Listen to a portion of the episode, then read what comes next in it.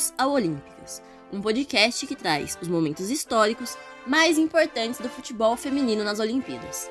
Eu sou Ana Lu Dias e começa agora a nossa viagem pela história das mulheres olímpicas no futebol.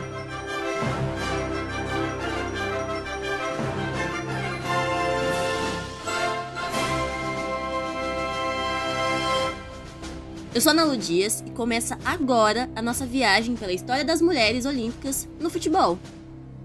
Como todo mundo sabe, os Jogos Olímpicos de Tóquio foram adiados por conta da pandemia e por isso estão sendo realizados agora, em 2021. Essa foi a quarta vez que uma Olimpíada foi adiada. As outras edições de 1916, 1940 e 1944 foram adiadas por conta de guerras mundiais. Então, como vocês podem perceber, é muito difícil tomar a decisão de adiamento dos jogos. Mas a Covid-19 é tão séria quanto uma guerra, e houve a necessidade urgente de remarcar os jogos. A decisão foi tomada em março de 2020, no início da pandemia, no momento onde todo mundo percebeu que não era só uma gripezinha e precisávamos de muito cuidado. Assim, os Jogos Olímpicos de Tóquio foram remarcados para o período entre os dias 23 de julho e 8 de agosto de 2021.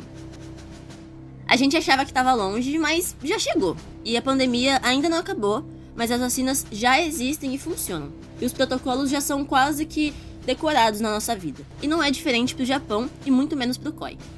Bom, quem gosta de esporte realmente contou os dias para que chegasse logo a maior competição de esportes do mundo. Eu, pelo menos, contava os meses e acompanhar os atletas deixava tudo isso muito mais real.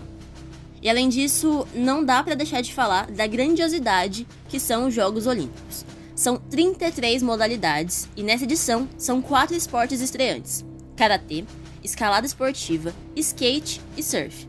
E como sempre, já que a gente está aqui para falar de futebol feminino, eu quero ver se vocês conseguem acertar entre as 33 modalidades qual delas é a nossa preferida. Acho que não é tão difícil, né?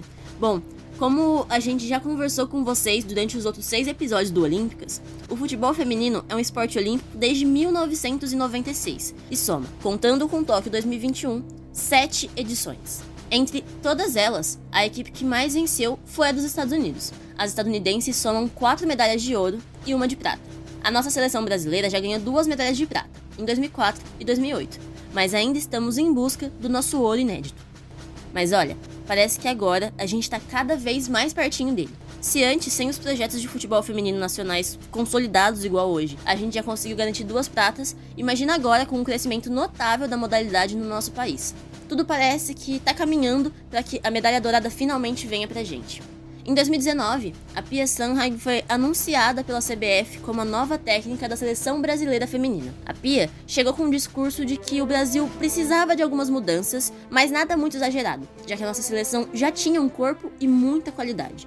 O projeto da técnica consiste em adicionar e fazer crescer jovens jogadoras na equipe, para que o treinamento comece desde cedo e que o Brasil consiga formar novas jogadoras tão boas quanto a Marta, Formiga e a Cristiane. Esse desafio da Pia se encaixa muito com aquilo que a Marta comentou na Copa do Mundo de 2019, que nós precisamos ter novas estrelas para que o sucesso da nossa seleção brasileira perdure e cresça ainda mais. Falando da Pia, a convocação dela surpreendeu muito com a triste falta da Cristiane na lista. A maior artilheira das Olimpíadas não foi chamada, mas existem algumas explicações para isso. A treinadora gosta muito de jogadoras versáteis dentro do campo, e por serem poucas jogadoras que podem ir para os Jogos Olímpicos, isso pode ter pesado um pouco na decisão. Além disso, se a gente for olhar os números, em 12 convocações que a Pia já fez, a Cris foi em apenas 5 delas. A gente pode tentar justificar de várias formas, mas a gente sabe que a Cristiane fará sim muita falta e essa não convocação foi muito marcante para a história do futebol feminino brasileiro. Mas no final das contas, a lista foi a seguinte: as goleiras Bárbara Lele e Aline Reis, as defensoras Poliana, Érica, Rafaele, Tamires, Bruna Benites, Jucinara e Letícia Santos. No meio a gente tem a Júlia Bianchi, a Duda, a Formiga, a Marta, a Angelina, a Andressinha e a Andressa Alves. E pro ataque foram chamadas a Debinha, a Ludmilla, a Geise, a Bia Zanerato e a Gil Queiroz a gente vê muito claro o projeto da Pia justamente na convocação para os Jogos Olímpicos de Tóquio. São nove novatas nas Olimpíadas: Lelê, Jucinara, Júlia Bianchi, Angelina, Duda, Geise, Ludmilla, Letícia Santos e Gil Queiroz. Bom, a equipe ficou 20 dias em Portland, nos Estados Unidos, para concentração e para o treinamento também. O local foi escolhido muito por conta da semelhança ao clima do Japão nessa época do ano, que acaba sendo bem quente e úmido. Além disso, o fuso de lá já é bem mais próximo se nós compararmos com o fuso do Brasil. No caminho para o Japão, as meninas embarcaram na tarde da última quinta-feira, dia 15 de julho, e desembarcaram em Sendai, local das duas primeiras partidas, no dia 17. A preparação durou quatro dias, já que o primeiro jogo acontece no dia 21, que é amanhã. Olhando para a estrutura da competição, o grupo do Brasil é o F, que tem junto a China, Zâmbia e Holanda.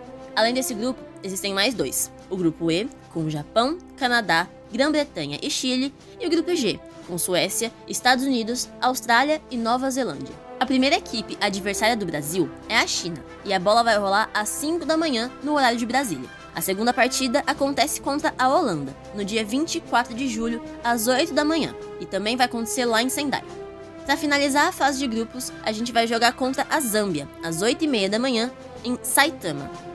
Nas Olimpíadas, se classificam para as quartas de final os dois primeiros colocados de cada chave e os dois melhores terceiros colocados no geral.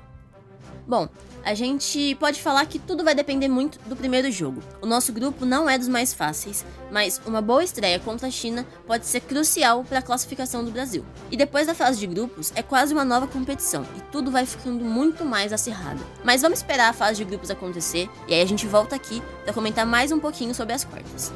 E é o seguinte, ó, não deixem de acompanhar as nossas meninas em busca do ouro inédito lá em Tóquio. Apoie sempre o futebol feminino e a gente volta a se encontrar num próximo episódio para falar dessa vez sobre como rolou a fase de grupos das Olimpíadas. Fechou? Então, finalmente a gente pode dizer que as Olimpíadas de Tóquio já estão começando e fica ligado que vai ter muito conteúdo por aqui.